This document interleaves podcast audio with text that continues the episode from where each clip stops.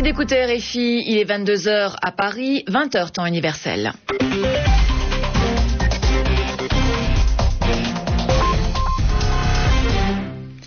Le journal avec euh, Lucie Monnier-Reyes. Bonsoir. Bonsoir Chantal Leroux, bonsoir à tous. Les titres de ce journal en français facile. Gordon Brown refuse de démissionner malgré la sévère défaite essuyée hier par son parti, le Labour, aux élections locales et européennes. Barack Obama au camp de concentration nazi de Buchenwald en Allemagne. Le président américain a fermement condamné tous ceux qui osent dire que l'Holocauste n'a pas eu lieu. C'est un point de vue sans fondement, ignorant et odieux, a dit Barack Obama. Là, puis la grève se poursuit à RFI alors que la radio est désormais une filiale à 100% de la holding AEF, audiovisuel extérieur de la France. Les syndicats grévistes réclament le retrait du plan social qui prévoit la suppression de 206 emplois. Selon la direction, un protocole de sortie de grève a été soumis aux syndicats. La direction attend leurs propositions. Le journal en français facile. Le Premier ministre Gordon Brown refuse de démissionner. Il reconnaît une défaite douloureuse de son parti hier aux élections locales et européennes, mais il refuse de capituler. Gordon Brown a en effet choisi d'ignorer les appels à la démission qui se sont multipliés, y compris dans son propre camp.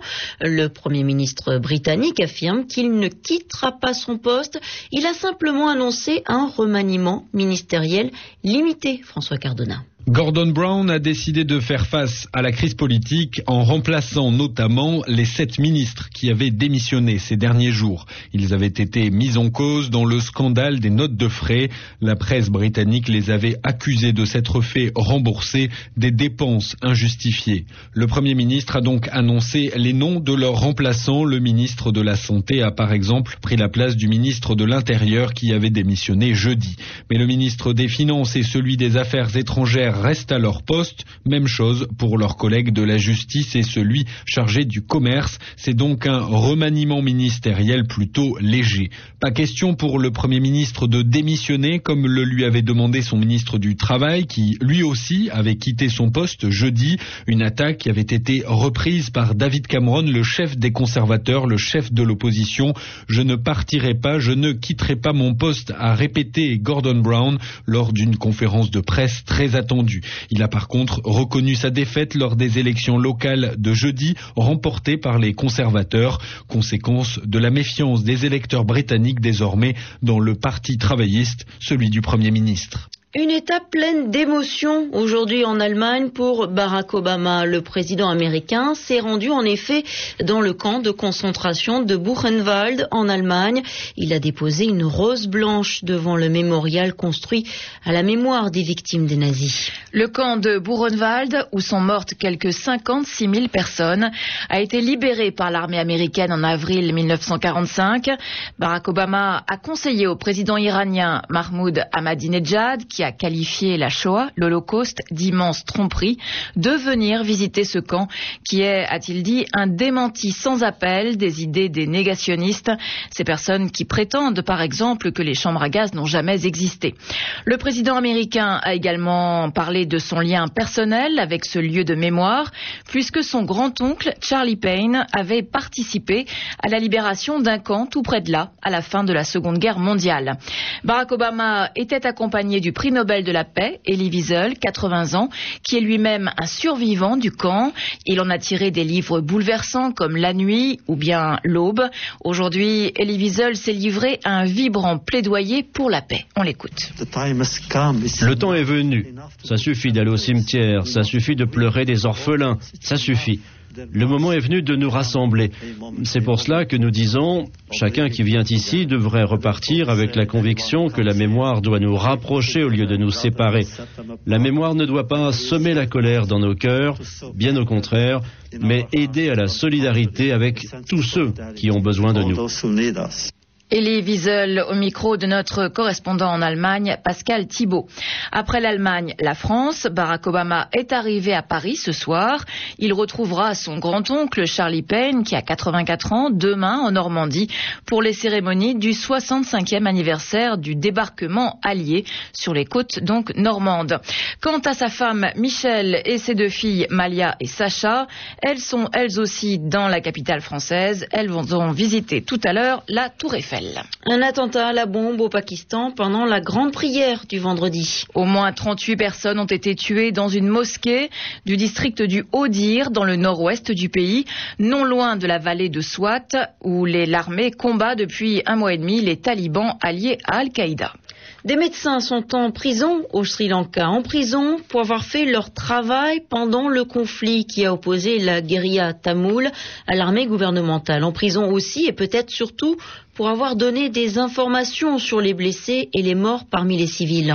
Ils sont donc en prison et ils risquent d'y rester pendant un an et peut-être même davantage avant leur procès. Une situation que dénonce le représentant de l'UNICEF au Sri Lanka, Philippe Duhamel. Nous avions des contacts réguliers avec ces personnes. Nous essayions de, de, leur envoyer des secours. Ils travaillaient, il faut voir, ils travaillaient dans des, dans des conditions absolument effroyables, avec très peu de matériel, avec très peu de personnel, avec, euh, avec très peu de médicaments. Et ces médecins, euh, jusqu'aux dernières heures du conflit ou jusqu'aux derniers jours du conflit, sont restés sur place et ont continué à traiter les, les, les victimes de ce conflit. Donc je pense que ces médecins ont fait leur travail, leur travail de médecin. Ils l'ont fait dans des conditions euh, absolument, absolument extraordinaire et, euh, et j'espère que rapidement euh, justice leur sera faite et qu'ils pourront reprendre le cours de leur vie. Philippe Duhamel, le représentant de l'UNICEF au Sri Lanka, interrogé par Stéphane Lagarde. L'armée de l'air brésilienne s'est trompée. Les débris récupérés dans l'Atlantique ne proviennent pas de l'Airbus A330 d'Air France qui a disparu lundi au-dessus de l'océan entre Rio et Paris. Le mystère reste donc entier, Chantal. En France, le secrétaire d'État au transport, Dominique Bussereau, a donc appelé une nouvelle fois à la prudence sur les données de l'enquête. La priorité, a-t-il dit, c'est la recherche des boîtes noires, les fameux enregistreurs de vol qui permettraient de comprendre ce qui s'est passé. Quant au ministre de la Défense, Hervé Morin, il a déclaré que par principe, l'hypothèse de l'attentat terroriste n'était pas exclue, même si aucun élément actuellement n'appuie cette hypothèse. Il n'y a pas eu en effet de menaces ou de revendications. Enfin, à noter que le procureur de la République de Paris a ouvert une information judiciaire contre X pour homicide involontaire sur la disparition de l'Airbus.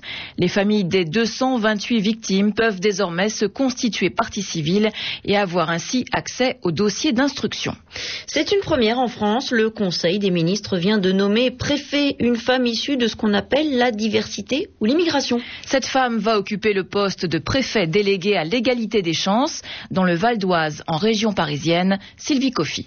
Elle s'appelle Fatia Benatsou. À 52 ans, ce nouveau préfet issu de la diversité n'est pas du sérail de la haute administration. Née en France, elle est issue d'une famille d'origine algérienne qui débarque dans l'Hexagone dans les années 50. Elle grandit dans des conditions des plus difficiles dans un bidonville de la Seine-Saint-Denis en région parisienne. Au décès de sa mère, alors qu'elle est encore adolescente, elle abandonne l'école pour s'occuper de ses frères et sœurs. Elle reprend ses études et à force de volonté, cette mère de deux enfants décroche un master option ingénierie d'affaires. Aujourd'hui, cette représentante de l'État va prendre ses nouvelles fonctions dans un mois. En tant que préfet délégué à l'égalité des chances, son rôle est donc de mettre en œuvre la politique gouvernementale en matière d'égalité des chances et de lutte contre les discriminations.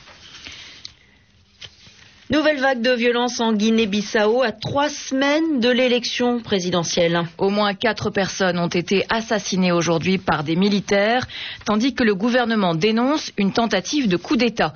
Parmi les victimes figurent l'ex-ministre de la Défense, Elder Prensa, et le ministre de l'administration territoriale, Bassiro Dabo, proche de l'ex-président Vieira, lui-même assassiné il y a trois mois. Au Nigeria, le Maine rejette à nouveau l'offre d'amnistie du président nigérien. Le principal groupe armé du Sud, pétrolifère, réclame aux autorités d'Abuja un geste pour Henri Oka, accusé notamment de trahison, terrorisme, possession illégale d'armes à feu et trafic d'armes. Ce dernier risque la peine de mort. Le MEND a demandé à plusieurs reprises qu'Henri Oka, qui, serait souffrant, soit transféré à l'étranger pour des soins, ce que les autorités ont toujours refusé. Il est 22h10 à Paris. C'est la fin de ce journal en français facile. Très bonne soirée à toutes et à tous. Au revoir, Chantal Roloro.